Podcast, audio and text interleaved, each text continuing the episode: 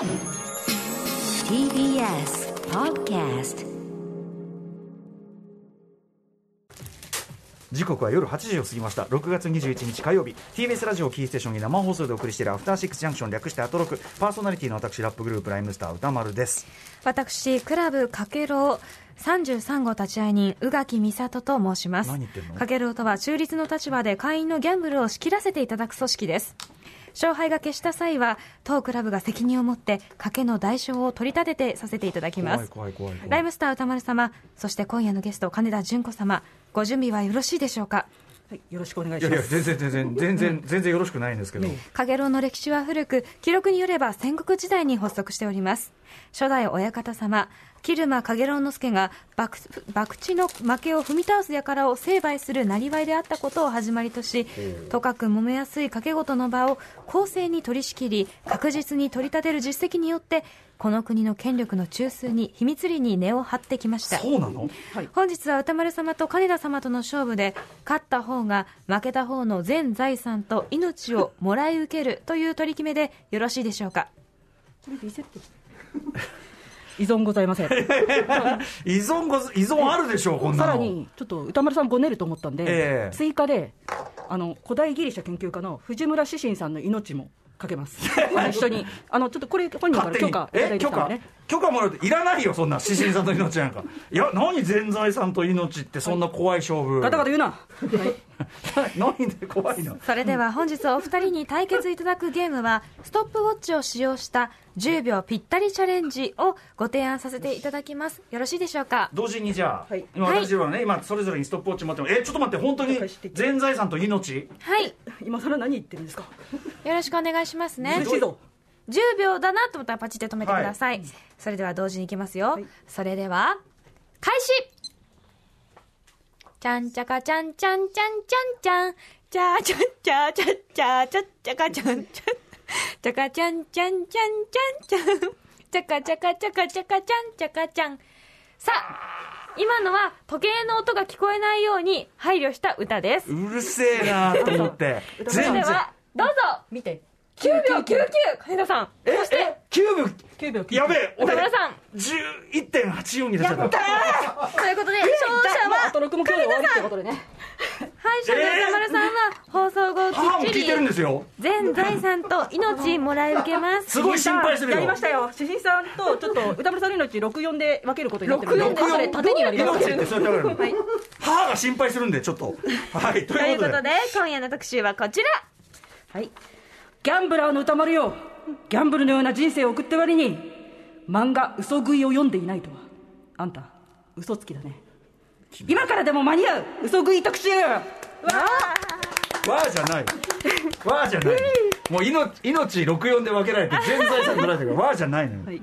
ねはい、ということでこれ金順持ち込み企画ですもんね、はい、うん。えーね、競馬、ポーカー、そして何より人生というギャンブルに命をかけてる、まあ、ギャンブラーの 歌丸さん。ゲームとポーカーはこのね。番組番組のでね特集させていただきましたけれども。そんな歌丸さんなら本来 絶対に読んでいるべき漫画、これが大人気、ギャンブルバトル漫画嘘食いですよ。うん。ね。まあ、実写映画嘘食いがこの前あったんですけども、はい。この DVD が、まあ、7月6日、もうすぐリリースされることを記念しまして、ほ今宵は私、金田純子が、この歌丸さんにね、あと宇垣さんにね、歌、嘘食いの、ね、魅力を叩きつけます。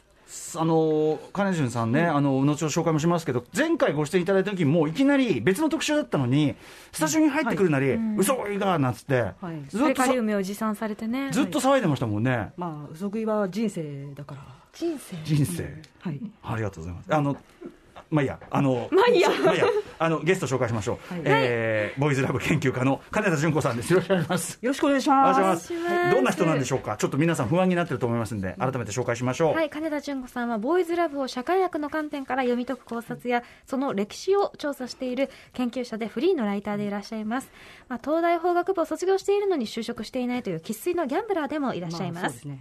主な著書に二村仁さん、岡田育さんとの共著、男の体は気持ちいいや、2019年に川出処方新社から出たエッセイで実写ドラマ化もされました、グラップラー脇は BL ではないかと1日30時間300日考えた乙女の記録などがあります。確かにね。その東大出てまあそのねこういう道を歩んでいる、これ確かにギャンブラー、そうですね。私も早稲田出て、はい。まあ、ラッパー風情やっている。これもある種一度もしてないです、ね、してないしてないです、めちゃ、め確かにめちゃくちゃギャンブル、まあギャンブルしてるかもしれません、うん、そして宇垣さんも、はい、まあ、やめちゃっフリーた。とはい。そしてここにいるフルキャンも、まあ、古フルキャ川さん。もう生涯ギャンブラーですよね。そうな小の。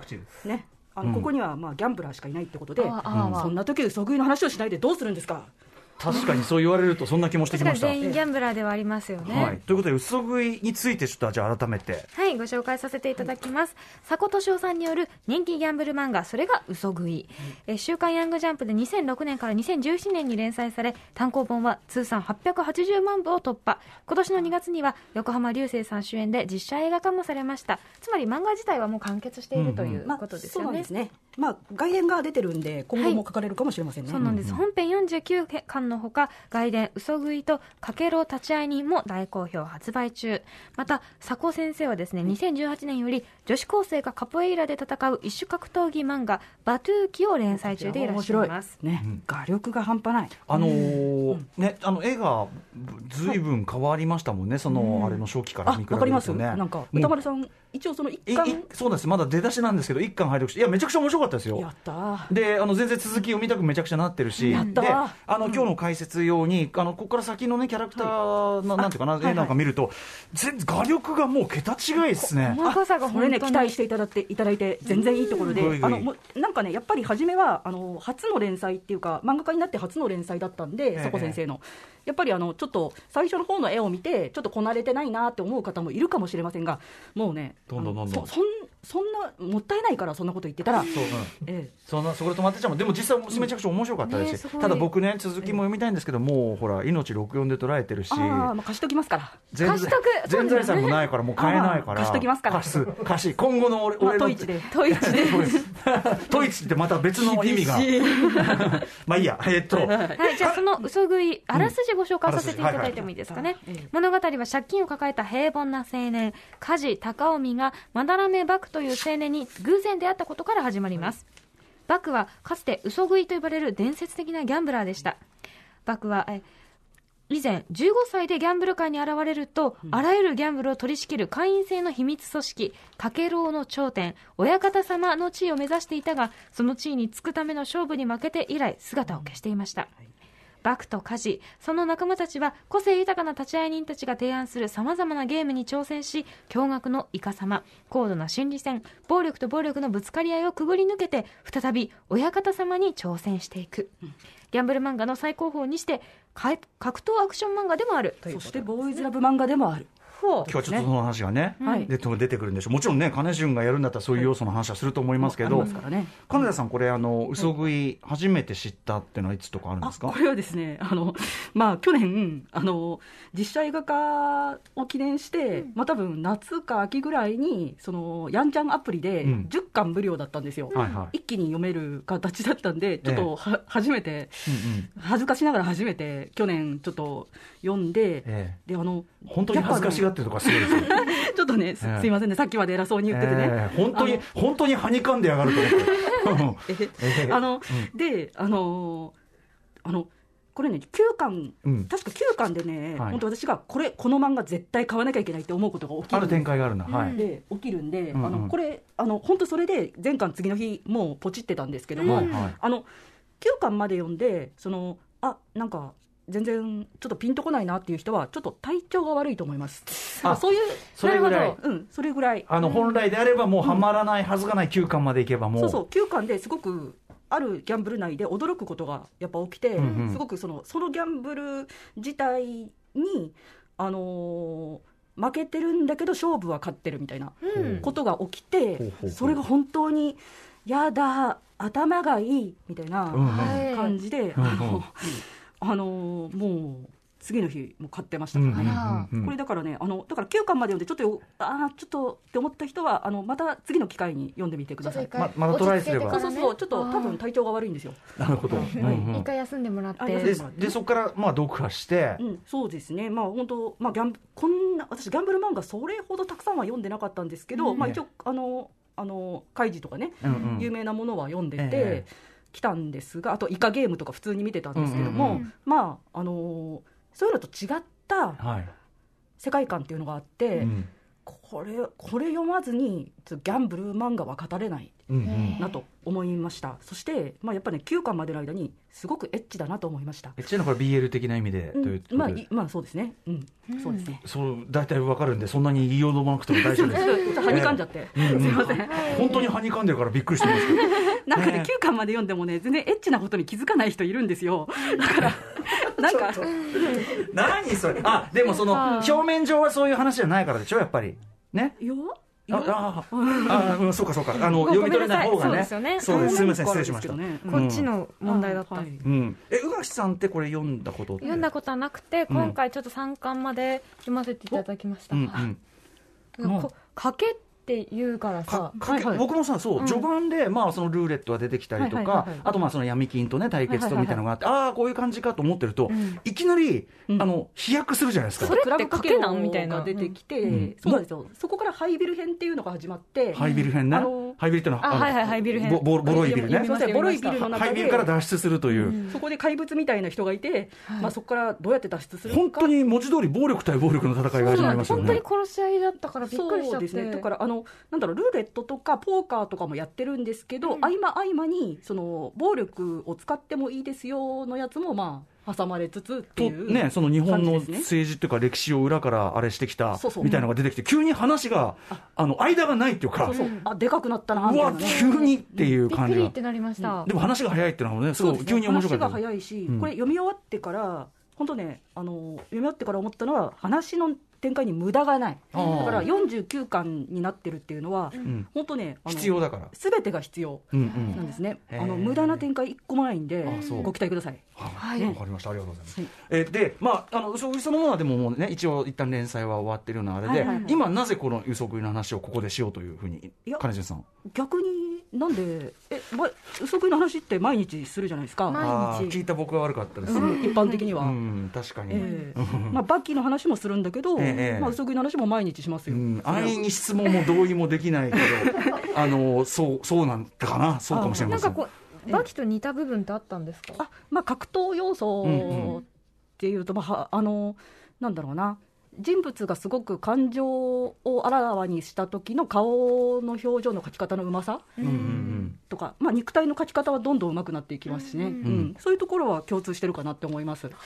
うん。あと、まあ、その、どう読んでも BL であるとか。うん、あとジョジョっぽいとことかもすごい感じる、えー。ジョジョ。まあ、あのジョジョってやっぱ基本頭脳戦なので、そういうとこはあの佐古先生自身がジョジョファンであるということを、うんうんあの公言されてるんで、うんうん。あのすごい吸収されているというか、うんうん。うん。へー。はい、ということで、ちょっとまだ我々もね、ええ。あの全貌がまだ分かっていませんので、ですね。はい。まあ今日金潤がもうこの当然のごとくなぜしないのかというね、あはい。なぜしないのか。はい。このテンションに追いつくべくですね、はい。お知らせと漫画嘘食いの魅力、金潤に伺っていきます。金田さんよろしくお願いします。よろしくお願いします。時刻は8時14分。生放送でお送りしています。アフターシックスジャンクション。この時間は今からでも間に合う漫画嘘食い特集。ゲストはボーイズラブ研究家の金田純子さんです。はい、いつ読むの？今でしょ まあそうですね。はい。何これ？すいませんでした。ちなみに、あの、まあ、非常に49巻あって、えで、その無駄がない、要するに伏線とかもすごく細かく貼ってるみたいな、ええ。あれで、なんか今ちらっとか合間の会話で、あはい。なんか、ご自身も整理のためになんか、はい。年表を書かれてるとか、あはい。物語がすごくちょっとある意味いいいい映画ある種のいい映画と似てると思うんですけども、うん。伏線がものすごい張り巡らされてるんですよ。うんうん。これ1コマとかこの小さかった1コマとか、はい。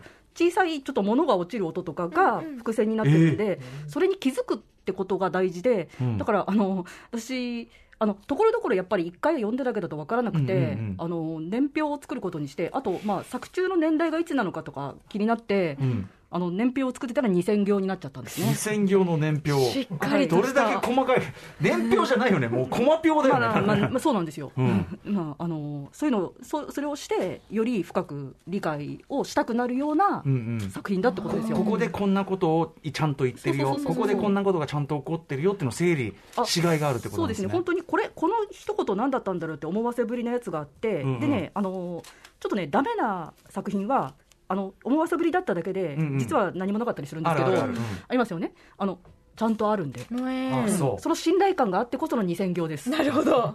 金城さんううん意外とそこそういうのうるさいですもんね。いや、結構細かく起こりますから、ダメなダメな時は本気で怒ってますよ。ねやダメなミステリー怒りっていうね。いやちょっとね、歌丸さんだって、ダメな映画に対して細かく怒っ確かにてるじゃない確ですか。かに確かに確かにそうか。そうかでそこはちゃんとしているってこと見ですね。逃せないってところなんでしょうね。さあということで。はい、今夜は3部構成でお届けします、はい。一部はギャンブル漫画として斬新だったポイント。そして2部は格闘アクション漫画としての魅力。3部はバディものとしてどこが素晴らしかったのか金田さんに伺っていきたいと思います。さあということでまず行ってみましょう。こちらです。はい、嘘食いはギャンブル漫画の最高峰見せてやるよ。歌丸さんに勝ち続ける存在するはずのないギャンブラーを。これ劇中の名台詞みたいな。劇中のちょっとあのーあの主人公、うん。まだらめまだらめ幕が、えまあ、あのある仲間と別れた後またあのうちの仲間になれよっていう時の口説き文句です、えうんうん。うん。なるほど、はい、ということで、嘘食い、えーはい。ギャンブル漫画として最高峰だと金潤さん思うポイントは何でしょうか？はい、まずはですね最初のあの茶番というか、あの進撃、あのまあ、ギャンブルですね、うん。あの真剣なギャンブルでも私どもがやったやつか。私ども茶番と言っていただいてほっとしました。あいや、そんな、そうだ、母もそっとしてると思います。、あのー命が。に出てきたように、かけろはいという組織と、そこにいる立ち会い人っていう設定、これも一貫で出てくるんですけど、かかけろうっていうの字が面白いですね。そうそうそうそうそうあのあの桃太郎の郎でそうそうそうかけるで郎でかけろうという。かけろ、この名前もすごくいいですよね。うんうんネーミングが面白いですよね、そもそもね。そうなんですよ、いろいろこのかけろうという組織がすごく面白くて斬新で、うんあのーこれ何、どういうものかっていうと、先ほどちょっと寸劇でやったように、まああのー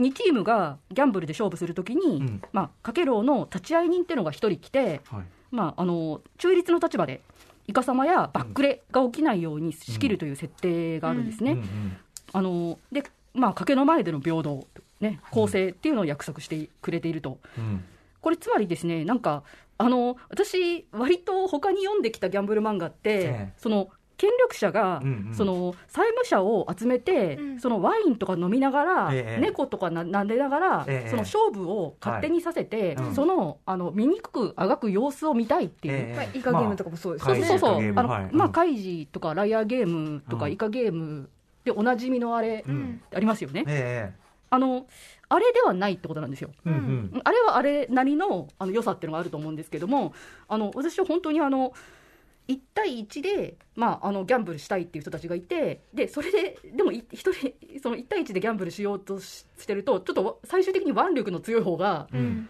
あのなんか、うやむやにするってことあるじゃないですか、それを公正に取り仕切るんだよっていう組織うんっていうのがある。っていうのうんは、すごく新しかったと思うんですよ。うん。うん本当になんか試合というか、スポーツに近い感フェフじですよねェアというかフェアネス。そう、うんフェアネス。うんうん。あのやってることは人殺しだったりしますが、うん。フェアネスが大事だと、狂った狂ったまでのフェアネスの追求。そうそうそうそうそう,、うんうんうん。大事だと。であのさらにこの組織がちょっと面白いのは、うん。あのまあ、ある難しい条件を満たしたこの会員は、うん。あのかけろうの頂点、親方様っていうのがいるんですけど、うんこの親方様の地位をかけて、親方様と勝負ができるんです。なるほど。うんでこれを館越えっていうんですけども、うんうんこのネーミングもいいですね。なんかね、いちいち面白い。はい。うんありそう。うんそうこのこのシステムが、まあ、最初から、まあ、かけろうという組織の中にビルドインされている、んつまりですねやっぱりかけろうっていうのは血筋とか権力といったうんうん既得権じゃなくて、うんうん公正を守る組織なんですよ。だからもうフェアネスの徹底が組織のあれのものが入ってると。そうそうそうそう、うんうんであのだからあの親方様が別人に変わっても全然問題ない。全然関係ないところから来た超強いやつであれば、ちゃんと勝つ勝てばいい、フェアに。はもうフェアネスなんで、うんうん。あのこんな気持ちいいのいい組織があろうか。そう、こんなにね、あの人殺しとかしてって、あのまあ、それぞれの立ち会い人とかもね、決してその人格者じゃないのに、うん。あの胸のすくような、うん。ねうん。ことをしてくれることがあると。フェアネスの徹底という点においてはもう、とにかく。そうそうそうそうそう、うんうんうん。そうなんですよ。大体なんかやっぱ他のその他のっていうかあの権力者が、うん。あの債務者を集めてどうのこうのさせるやつって、うんうんあのいつちゃちゃぶ台返しされてもおかしくないっていうか、うんうんうん。私それを疑心暗鬼すぎて見てらんない時があるんですよ。はいはい。うん。あのよくね僕も言ってますけど、あのこんな組織は続かないっていうね それはそう。うん。ありますよね。こんな組織何年も続けられないでしょ、うん。裏切るでしょ、普通みたいなことちょっと思っちゃうんで、うん。あのこういうある種のその理念っていうのを、あの公正でありたいとか、平等であろうという理念をうん。追求してる組織の方が、まあ、それはあの組織もそういう組織なので続きますよね。あのこれこれでもの元の動機としてはやっぱり賭け、うん。賭け超いいじゃんと。だからその超いい賭けをキープするためにフェアネスを狂ったように追求しようぜってそういう感じ、そうなんでしょうね。あの、まあ、立ち会いには大体そううんうん。ですね。うん。はい。で、まあ、こういう組織があることによって、まあ、あのーギャンブル漫画って割と、その、動機としてう、んそのギャンブルやるときに、あのー金が欲しいっていうか、うん。追い詰められたみたいな。うんうん追い詰められて呼ばれたとか、あとまあ、あの、純粋にそのハラハラしたい。うん。あのハラハラがちょっとね、あの癖になっちゃって、あのパチンコにちょいちょい行っちゃうみたいな感じのとかの、あの個人的な快楽だと思うんですけど、利害とか。今までのただそうこの組織があることによって、うんうん。その主人公のまだらめバクが、うん。なんで命を懸けて、そのギャンブルをしていくか、もちろん彼もね、ちょっとギャンブルジャンキーなんで、うん。いつもちょっとハラハラすると楽しくなっちゃって鼻血が出るんですけども、うんうん。そういう以外のちょっとあの大きい目標っていうのが出てできてくるんですよ。ほうほう。それ、まあ、かけろうの親方様になってやりたいことがある、うんうん。それが何なのかは、もう読んでいたそれはちょっと物語上これちょっとこれ言えない、これ言えない。うん。でもやっぱりちょっと得意ですよね。そ大のきな目標があってってことですもんね。そうですね。大体そのね仕切ってる組織は本当にさもうクソみたいなあれで、人で権意識の欠如したね。うん。そうそう。でまあそのまあなんていうかなずっとある倒すべきある種対象というか、はいはいはい。としてあったりするけどはい。そうじゃないってことですね。そうですね、これはむしろそのかけろうという組織自体は、あの悪いものではない、うん。あのうんうんまあ、ギャンブル自体が、もしちょっとや、あね、人にとってはあんまりやっちゃいけないよってことだったら、それを守ろうとしてるのはちょっとあれかもしれないけど、まあ、ギャンブルという理念そのものの中ではすごく、そう、あの守護神のような。そう、僕一巻目にしてだってそのそれこそ今までの開示型のねええウッヒヒと貧乏人 貧乏人名苦しめウッヒヒみたいな人が出てきてええ。それに対して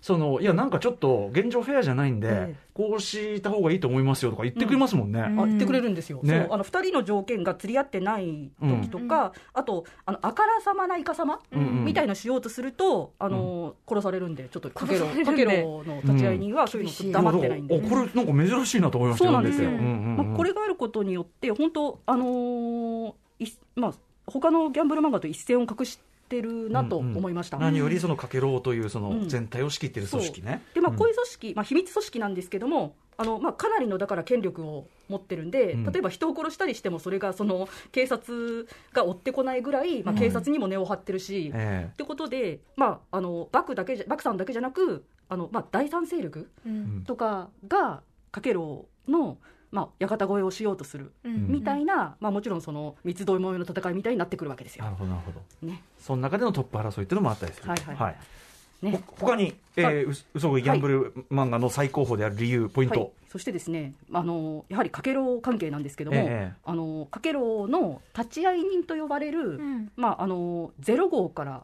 100号までの101人の、ね、立ち会い人が。101人いるんだ。さっきね、あの、うん。宇垣さんが演じていた役というか33号ねで。した。はい、宇垣さん、美里からちょっと取らせていただいて、33号うんうん。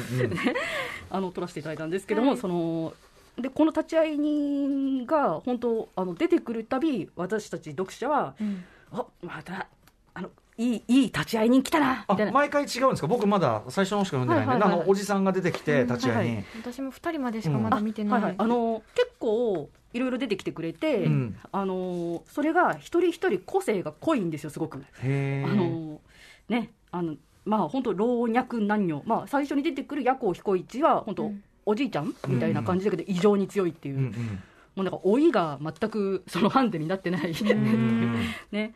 あのでまあさまざまな立ち会い人がいて。まあ本当みんなどの立ち会い人好きみたいな話で盛り上がるわけですけども。あのえあの嘘食い指揮者がそうそうそう指揮者集まってあやっぱちゃんみだかなとかちゃんみ？そのでも多分ね一番人気ね私調べではね、あの門倉さん。門倉さん門倉さんはどういうお立ちあお楽しみに。門倉さんあのあの10代の頃、あの不良だったんですけど、うん。だからあのリーゼントを決めて出てくるんですが、ええ。ヤンキーだ。うん。まあ、その10代の頃にもうすでに不良ただの不良じゃなくてもうヤクザを占めていたっていうね、あの強い。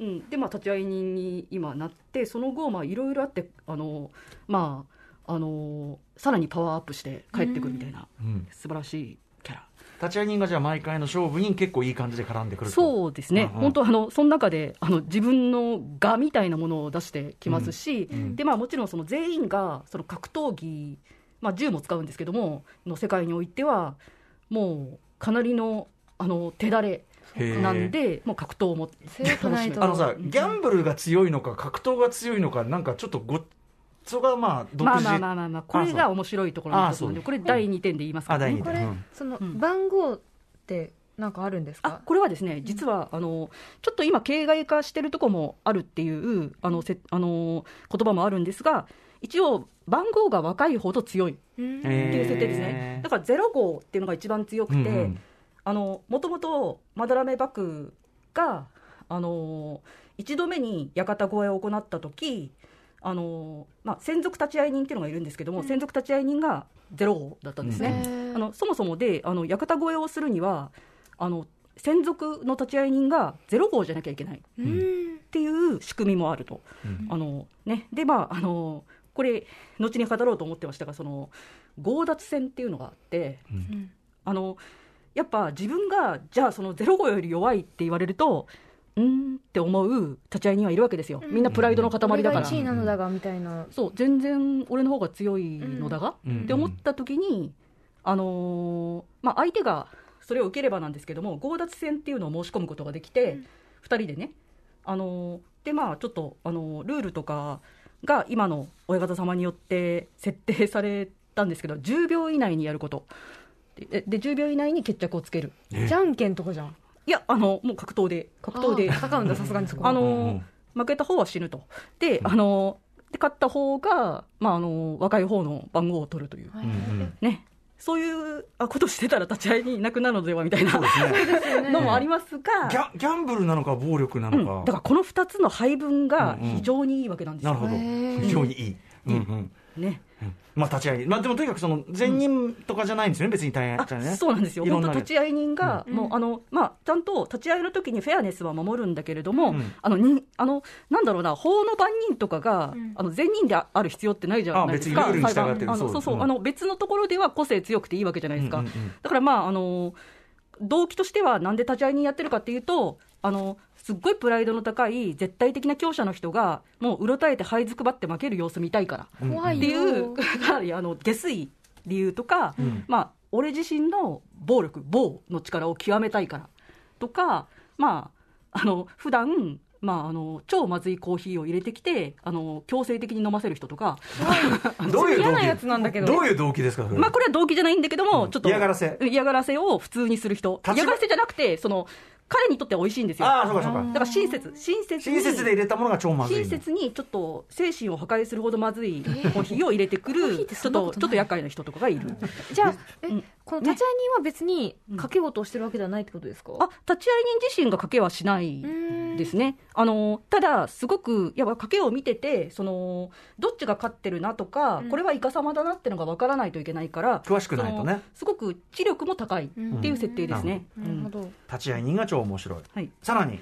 はい、そしてですね、あの設定されその立ち会い人が、うん。こういうゲームで戦ってくださいねって決めてくるんだけど、はい。大体、面白ゲーム、もう、これがまた熱い。うん。あの結構ギャンブル漫画でその麻雀とかその、そのジャンルが決まっちゃってるもの以外のものだと開示とかね、今回はどんなゲームだろうっていうのを好きで読む人が多いと思うんですよ。はいはいはい。ね。あのーまあ多分嘘食いもそういう人がたくさん読んでると思うんですが、あの基本そのババ抜きとか、まあ、ストップウォッチのさっきのみたいな、ええ。まあ、ちょっと違うんですが秒数当てとか、うん。あっち向いてほいとあかハンカチ落としといった、まあ、パッとわかるおなじみの遊びっていうのをちょっと、まあ、アレンジしてる、だからあの直感的にもすごく分かりやすいうんうん。んですね、そのアレンジによって戦略性も出てくるという。うんうん。でね、あのー主人公の嘘食い、あのバダラメバクは、まあ、あの嘘食いって言われる通り、どういう勝ち方するかっていうと、まあ、相手のイカ様、大体イカ様をしてくれるんですよ。うんうん。あのそれを見抜いて指摘するんじゃなく、うん。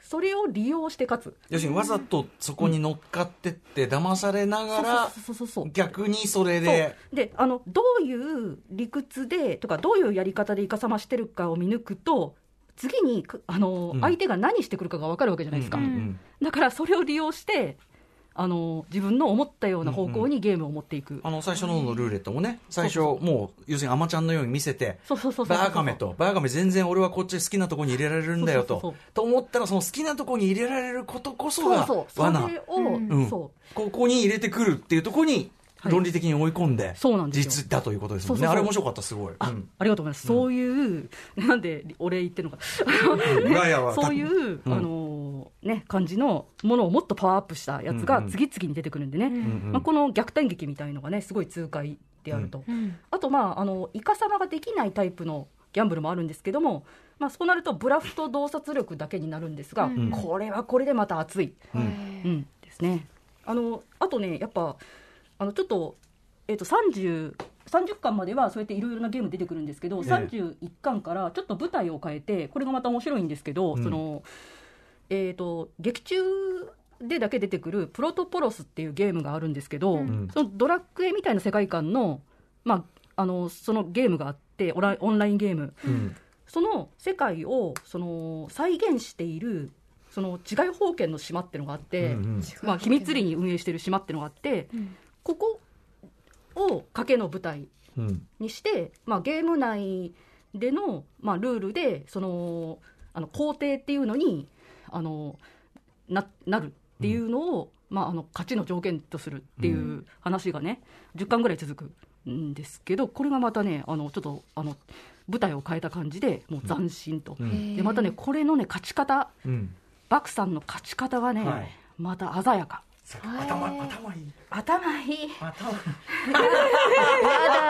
やだ頭いい。頭いいその感じなんだ。うん、であとあのほんと急に出されたことじゃなくて伏線が貼ってあって、んだから気づくはずなんですよ。あうん。のすごい詳しく意地悪く読んでたら、うんうん。でも気づかない。いやうまいんだね、そのさりげない貼り方がね。いけない、うんうんうん。ですね。はい。ということで、まあ、ゲームも面白いと、ははい。いといったあたりでですね、い。ここまでボーイズラブ研究家の金田淳子さんに漫画漫画嘘喰いはギャンブル漫画としてどこが斬新最高峰なのかを伺ってまいりました、続いてはこちらです。はい。格闘アクション漫画としても超ベリーグッド。超ベリグこれはやっぱ劇中の。あこれはですね ちょっとあの主人公のマダラメバクさんがん。20代後半のはずなのにその40代のあの、うん。ネタをよく使ってくる。こういうわざそういうちょっと古いっていうことをわざとやってるん。だ、なるほどね、うん、ちょっとでチョベリグうんべちょべりグとか言いがちなのと、まあ、あの北斗の拳が好きだったり、まあ、あのプーヤンっていう昔本当にあったファミコンソフトをずっとやってたりっていう、そういうちょっとキャラ付けがあるんですね。うん。で、まあ、チョベリグは置いといてチョベリグは置いといて。えー格闘アクション漫画としてもいい。そうそうなんですよ。あの先ほどからあの歌丸さんはちょっとあのなんかギャンブルなのか格闘なのかよくわかんないなーってうん言ってきたんですけど、よくわかんないことはない。あのちゃんとルール内で今は格あの今は暴力使っちゃダメっていう場あるし、うん。例えばここダメですよね、うん。まあ、ここダメですけどここのスタジオ一歩出たらもう暴力のいや、ダメです。ダメです。まだ、まだダメです。まだダメです。あはいはいはい。もうちょっとね、もうちょっと広いですね。そういう感じで。ダメの範囲は結構広いです。あ意外と？思ってるより広いです。あそうなんだ、ええ。あはいはい。であのーそういうふうにメリハリがあるんで、うん。そのちゃんとその、うん。えー今今それやっていいの？とか思うことなくそこはあの理解できます。確かにでもその、僕もまだ1巻目しか読んでないからええ。あれですけど、いきなりハイビル、ねうん。からの脱出ってなって、はい。確かに脱出っていう時えにえ条件付けの中になんかそはい。の暴力振るっちゃダメとか言ってないから、そうなんですよ。あのこれはじ実は実は全然合ってるっちゃ合ってるってことですよね。だから。そういうのもありますよっていうのが、まあ、多分ハイビル編の,、あのでの理解してほしい最初にセッティングだったんですね、それはね。はいはい。ルールに入ってないからやって OK っていう、はい。まあ、あとあの最初のハイビル編っていうかけろうが出てくる話だと、まあ、あのちょっとある人を仲間にするっていうエピソードなんでバクさんにとってその後のうん。道行きに必要のある人を仲間にするためのエピソードだったっていうのは、まあ、ありますね。うんうんうん。うん。でばバクさん自身が強いとかでもないんですよね。それがねやっぱお素晴らしいところで、うん。やっぱあの主人公ね。バクさんってものすごく頭脳戦とかブラフとかもうんあのがうまいんですけども。推しも強いよねキャラもね。そう推しも強い強そうよいくらいかにも。そうなんですよ、うん。ただあの一巻からあのもうすでに書いてあるんですけど、うん。体が虚弱で戦うどころか満足に走ることもできません。どうして？ちょっと走ってるだけではあはあって。これ知りたい、ね。あんなだってニターって笑ってさね。カーッと推しの強い勝負してさね。虚弱ってことある？これね実はねあの後々ね明らかになるんだけど、これも言えない。うん。えお楽しみに。理由があるんですね。理由はあります。それもやっぱ分かるとあーってこうなる。あーってなるし本当最後の最後で出てくるんでよくよくこんなことこんな時まで隠してて恐ろしい子って思います、うんうんうん。恐ろしい子、うん。で姫川川あゆみみたいな人の。で、まああのやっぱね主人公が頭脳であの仲間に暴力方面任せるってことで、ちょっと分担関係っていうのもできるので、うん。まあ、あのチーム感も出ますし、うん。まあ、あの本当主人公が強すぎるっていうことがない確かに確かに。のでちょっと物語上のあのちょっと群像劇にを、うんうん。あのやりやすいみたいな頭ろ。すでにねすごく頭脳はいかなり良すぎる嫌いがあるから、ん。この絵腕力まであったらちょっとね確かに最強すぎる。可愛げなさすぎますもんね。そうなんですよね、まああのー暴力の部分も俺がやるぜっていう話にできたかもしれないけど、そこは他のキャラに任せるってしたことでんうん、逆に面白くなったと思います。なるほど。はい。であのーさらにやっぱ連載を通じてね、初めも言いましたけど、うん。もう佐古先生の画力が怖いぐらい上がっていくんで、うん。あの格闘戦も初めから書かれてるんですけど、表現がすごく洗練されていって、うんうん。例えば、まああのー眼球を動かす筋肉である眼筋が発達している男っていうのが出てくるんですけど、うん、だからあの他の人の動きがストップモーションのように見えてるんだけど、うんうん、逆にこのその人の動き描くときにその人をストップモーションみたいに描くっていう。あのこの絵がありまして、これねすごく面白い表現ですよね。すごい、ね細かいな絵が、あすっごく繊細な画力ですね。あのあのちょっとね書き込みすぎじゃないかぐらいね心配になるぐらい。うん、でもすごい、うんうん、漫画としてすごくいいと思います、えーこれ表現あの格闘ものとしてもこうやって、あのー絵のうまさを生かしてうん。面白いどんどんそこも読み読み応えも増してるわけですもんね、はいしてますね。しかもそのなんかこう変わったキャラをちゃんとこう表現できてるわけですよねそうそうそう。眼筋この絵的にもう、うん。あのあこれやばいなっていううん。のがはっきりわかるという、うんうん。ねはい、ということで、えー格闘漫画としてもすアクション漫画としてもすごいはい。よと、素晴らしい、はい、ボーイズクラブ研究家の金田純子さんに漫画を得意の格闘アクション漫画としての魅力をここまで伺ってきました。続いてはこちら。はい、男と男の関係が濃厚エクセレン。エクセレン。これも あこちらもあるキャラが、あのちょっと出してくる言葉、うん。はい、ね。男と男の関係濃厚エクセレン。これどういうことでしょうか、これはね、もうすでにこいろいろ語ってきましたけど、皆さん、あのやっぱまだらめバクという主人公がうん、かなりミステリアスな上、ちょっとお茶目で、うん。ちょっと気になってきたと思うんですよ、すでに、うん。うん。ちょっとね。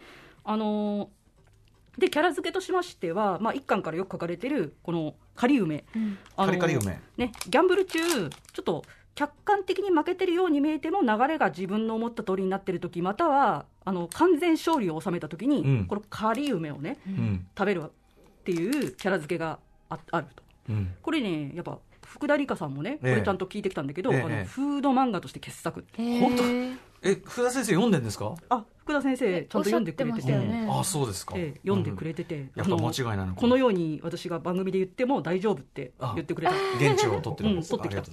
そして私がこのカリウムについてちょっと言いたいのは、うん。これぐらいの個包装ね、個包装でこれぐらいの大きさで、ええ。一個一個、だから個包あの一個一個うん。ね、この大きさになってて、ええここぞよし。勝負だ。よしって時によし。口に加えて袋を開ける漫画とかでねそういう表現が多いものといえば、はい。ね。ああなるほど。そのちょっと一つメメタファーというメタファかー。ちょちょっと性的なメタファーあまあね。性的と言ってしまいましたけども、まあちょっとあの夜の館小屋っていうか何を言ってるんだ？あのあのぼかせばぼかすぼかしたかあのぼかすことで下品になることもありますよね。すいませんでした、ええ。って言ってしまったいや、ええあのちょっとあのセクシーセクシーかな、そう、まあ読み取れなくもないってことですね。セクシーね。まあでもでもひょっとしたら入ってるかもしれないねとかね、うん。ね、そういうのありますよね、うん。まあ、あと、あのーまあ、ギャンブルとかでハラハラして興奮してきた時、うん。まあ、鼻血が出るとか、私こんななんかなんだろうな。漫画で鼻血が出て、うん。かっこいいとかセクシーって思ったことなかったんですけど。話はなんかコミカル表現っぽく見えますけどね興ですよね。奮した話。あのーこの漫画のせいで、うん。あのーすごい鼻血に対してあの動揺するようになってしまおったんですね。ちょっと鼻血特集またやろうかな。鼻血特集同じやりましょう。特集があるんですか？ねあ前鼻血特集やねやりましたからね。え、マジで？ちょっと聞いてみます。はい、ありがとうございます。いい表、ね。で、まあ、あと決め台詞としては、まあ、うん。あんた嘘つきだね。毎回勝つね勝つ勝つというかな。うん、ね。まあ、毎回出るわけでもないんですけど、うん。まあ、嘘を、あのー食うっていう意味でね。相手の要するにイカ様とかあれをまさにこう上回った時にそうそうそうそうそう。うんうんね、あのーだからこれ言われて、あの、いか、嘘ついてて、いかさましてた人は、ちょっとグッとくるみたいなね。うんでまああのまあ、虚弱な理由は本当あのすごいびっくりするんですけども、ええ後々ちゃんと語られ気になる。本当に、うんあのありがとうございます。ありがとう。であのいやあのありがとうございますっていうかそんなあのいいことではないんですが、ほうほうあのびっくりしました。うんねあのあとあの本当一一巻の表紙だけ見てると、うん。ちょっとねよくわからないと思うんですけど、うん。他の表紙もちゃんと見ていただいてあの最終的にむちゃくちゃ美形になるんでそこら辺ご安心ください。やはり画力の向上ができてくるわけですね。本当にもう、うん。あの特にプロトポロス編あたりからの表紙を、あの見といて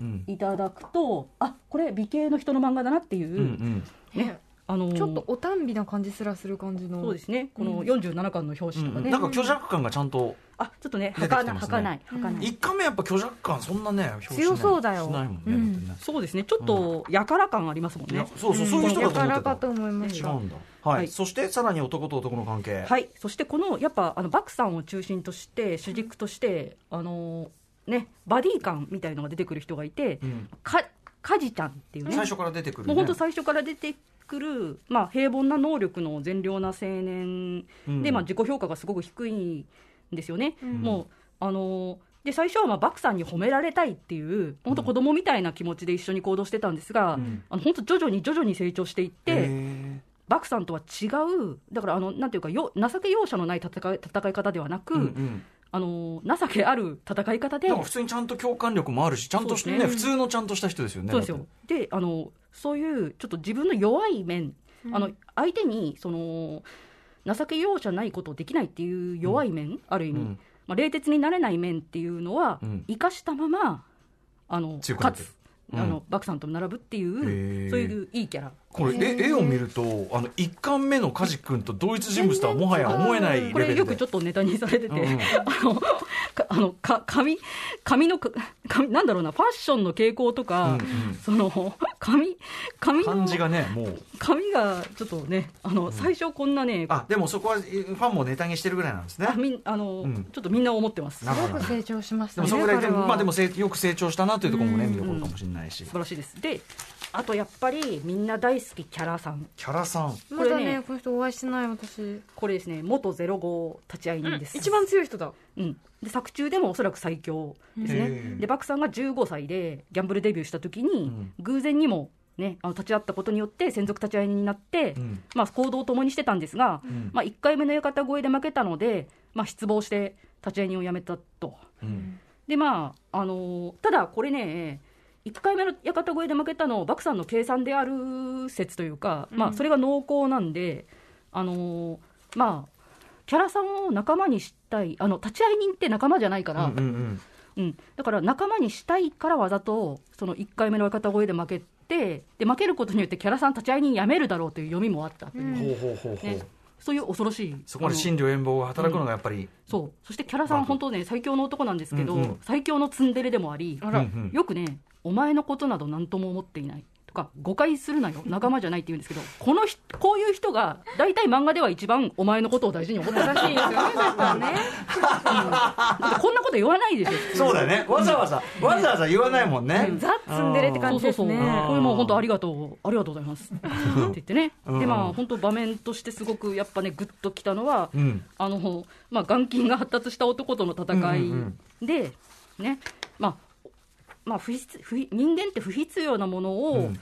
背負わないと、あの人間的になれないよって人に言われたうんうん。のをきっかけってわけでもないんだけど本当あのうん。頑張って背負った俺に不必要だったもの、これはバクさんのことね。うんうん俺にはこういうあの本当ね強さを極めたいだけの男だったのに、うんうん。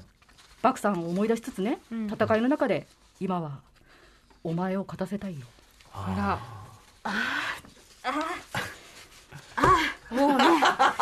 机叩いてる感じが。ありがとうございます。な言ってるようで言ってないけど言ってるよね。ちゃんと言ってるよね。ありがとうございます。ん。伝わります伝わります、うんうん。はい。そしてもう改めて言うまでもないけど本当漫画としてすごい全然もう、うん。ね、はい飛躍的な。絵がすすごい。本当にどんどん絵が上手くなっていくのをお楽しみください。うん。でさらにまあもう一人のあの、まあ、バディ関係といいますか、うん。あのこれちょっとね深く言えないんですけど、ええ。かけろうの親方様蛭間宗一っていう男がいるんですけど、うんうんこの人とのただならぬ因縁があります、ありゃ。実はその蛭間宗一という男が本当バクさん自身と同じくらいうん。設定が異常に化石祭で、うんうん。いや化石祭ではないですね。あの積みすぎではなく適度に積まれているがそれがでかいっていうね。あ濃厚な。濃厚すぎる。髪型からしてなんかすごいことにな。ってるあこれね、これ、昼間家のあの人が必ずこうなるんですけど、ちょっとね、あのうん。髪の毛の中で一房だけ、これ癖なんだ。あの一房だけ長くて、あの年を振る減るごとにそれがでかくなるみたいな、でかくなる あのそういう生き物ですね。あの蛭間宗一さ、うんん。うんうん。えっとですね、これ、やっぱね、あのなかなか言えないところなんですけど、桐間宗一、すごい完璧な男、完璧な環境で完璧な教育を施されうんたんですが、ですが。実は一つ、すごく重大な欠点がある。ほうほうほう。これはちょっと言えない。で、うん、あのーまあちょっとヒントとしてはちょっと記憶、うん、あら？あれ、うんうんうん。はい置いといて、置いといて。あのーでさらにこれねだからあのちょっとピンとこないなと思っても絶対29巻まで読んでほしいっていうのがあるんですけど、うん。29巻ここでちょっとね驚きの因縁。これ初めて明らかになる。だけどここまで読んで後から読み返すと、はい、あ振ってた、完全に振ってありました。恐ろしい子、え恐ろしい子。年表書きたくなるやっぱし。本当にこれ年表に書いたしだからそれがなんあのちょ日付がちゃんとしてるところが部分部分あるんで、あのじゃあ今何年なのかっていうのをちょっと突き詰めていく、あの作中の年あの年は2008年です、うん。うん、だからねちょっとガラケーとか使ってたりしますけど、うんうん。はいはいはい。ね。まあ、桐間宗一とのただならぬ因縁、ただならぬ因縁、うんへー。はい、大変です、うん。あのーちょっともう本当にね、作中でね、絵本、蜂の王子様っていうのが出てくるんですけど、えええこれはね、あのー完全にちょっとこの2人の関係が好きすぎて書いちゃった同人誌みたいな、あのこ あの、ありがとうございますみたいな、え蜂の王子様って絵本が出てくるんだ絵けど本が出てくる。それがもうすでにこの二人の関係性み2たいなものを係性を予言しているね。大変だ、みたいな。もうだからすでにあの本編の中に二次創作が入っている。ありがとうございます。ん。本当にね。うん。金潤の気持ちは伝わってくる。本当に。モードは伝わってきますよ。すいませんでした、もう本当に、なんで謝ってるのか。うん。で、いやでも楽しみすぎてごめんなさい、はい、うん。で、まああの、で共闘する時っていうのも、仲間として戦う時っていうのもあって、うんまあその中で、まああのバクさんがちょっと暗号を送る、うん。それを2人だけが過ごした2人だけの時間で。あの語られたことをもとに暗号が解けるっていうね、うんあら。そのとそれで宗一が。最後、うんうん。涙を流してニコッと笑いながら「バクさんそれって分かりにくすぎ」これもう名シーンなんですねすごく、あうん。ーなるほどなるほど。ありがとうございます、次次から次へとそういうはい。ありがとうという言葉が出てくるような。感謝がねすごい、うん。あのとにかくねだから9巻まで読んでダメだったやと思った人も体調がいい時、うん。できるだけ29巻まで行ってほしい、9巻の次は29が関所。関関所っていうか、29巻まで読むとうんあーってもう、うん。こんなことあり得るか？うんうん。って思うし、ここで読み読むのやめる人っていうのは、ただならぬ精神力っていうか、まあ、ここで読むのやめていいかっていうのを拷問にしてもいいぐらいなんで、あーなるほどね。お前これ、この後30巻以降29巻止めの刑。うん、この刑をちょっと導入してもいいぐらいなんで、そんなに？はい、あのそれぐらいもう、劇的なことがここで初めて明らかになる、た大変だっていう、だから、うんうん。ぜひね、あの本当、あの最初ちょっと溶け込めないと思った人も、うん。あの29巻までいってほしい。僕でもその1巻目のかなり癖強いまだ画風の時の段階全然面白いからやったー。全然何の抵抗も感じてますめちゃくちゃ普通に面白いとあり思ってる。がとうございます。後でじゃあ、あの読み終わったら年表を送りますね。読み終わるまではちょっと。怖いよ確かに確かに。もう一回ねガイドもう一周のガイドとしてね、はいはい。あありがとうございます。えでもあのよくあのすごくよくできているっていうかあの切れ目が高いところもあるけど、そのちゃんとした構造としてよくできてるところがあるのはすごい伝わってきました、本当無駄がない。うん。こんなにもかっていう一つ一つのそのただなんか割とそのあのこういう漫画ってギャンブルさえしてればいいわけだから、その一個一個のギャンブルってバクさんの人生にとって、そのなんだろう一里塚みたいな感じ二里塚みたいな感じにしていかなくてもいいわけじゃないですか。が惜しみなくだから全体の中でこの戦いはこの意味がありましたっていうのがあるんですよ。ちゃん。と位置づけが。そう一個一個。単に次はこれ次はこれっていうんじゃなくて。なんかねすごろくでいらない駒あるじゃないですか。何もないまあただ、白い駒、うんうんうん。そういう駒ないんです、これだから実はその佐古先生が、まあ、最画力はぐいぐい上がってったにしても、ある程度ビジョンがさビジョン初めかららあったと思います、ねってことだよね。絶対最後まで、へえ構成力はすごいってことだね、本当にすごいです。あの、恐ろしい。恐ろしい、恐ろしい。そしてありがとう。ありがとうございます。はい、ありがとうございました。金潤さんこそありがとうございました。あいえあのぜひ読んでください、ね、改めて言いますけど命とその全財産今日はいいんですよねこれはあ今ね日はちょっと貸しときますよ。歌詞今日はあ今日はって言い方が語弊ありましたけど、うん。まあいいか、えー、金潤さんお知らせ事などお願いします。まあわあと24時間ぐらいはちょっと語りたかった。24きお気持ちを、うん、っていうのはあるんだけど、うんあのー一応あのーあそう先生の今書いてるバトゥーキ、はいさっきの女子高生がカポエラで。そう13巻がこの前出て発売中で、あのうんうん。絶賛発売中でございます。こっちも面白い。こちらもぜひ読んでいただきたい、うん。はい、で自分のこととしてはその実写化された、うん。そのグラップラーバケは BL ではないかと考え続けた乙女の記録。の、ドラマ。そのね、松本穂香さん主演のやつが DVD 化されたんで、えであのこれキラキラ光って綺麗なんでお手元に。よキラキラ光って綺麗、えうん。ありがとうございます。ろしくお願いします。はい。でもう本当に私のことはいいんで嘘食いを読んでください。全49あ49巻と外伝1外巻伝が出てます、そしてバトゥーキーが13巻。でも今すごいやつ長いなひたすら長いのに比べれば全然ねあれだもんね。そう全然いけるし、あのむしろ本当ね私10巻ぐらいまで読んであこれはあこれもう大変な漫画だと思って買った時に49巻しかないわかるわかる。あそれしかないのかってね。そう。そうそう終わりがある、あすみません。時間来ちゃった。ああ あーはい よかった、でも。ははい。い。えーと、ということで、本日、えー私、ギャンブラーの歌丸にですね、えーギャンブルの人生を送っている割に、嘘食い読んでないのはおかしいだろう特集、嘘食いを進めていただきました。金田純子さん、ありがとうございました。はい、ありがとうございました。ありがとうございました。あ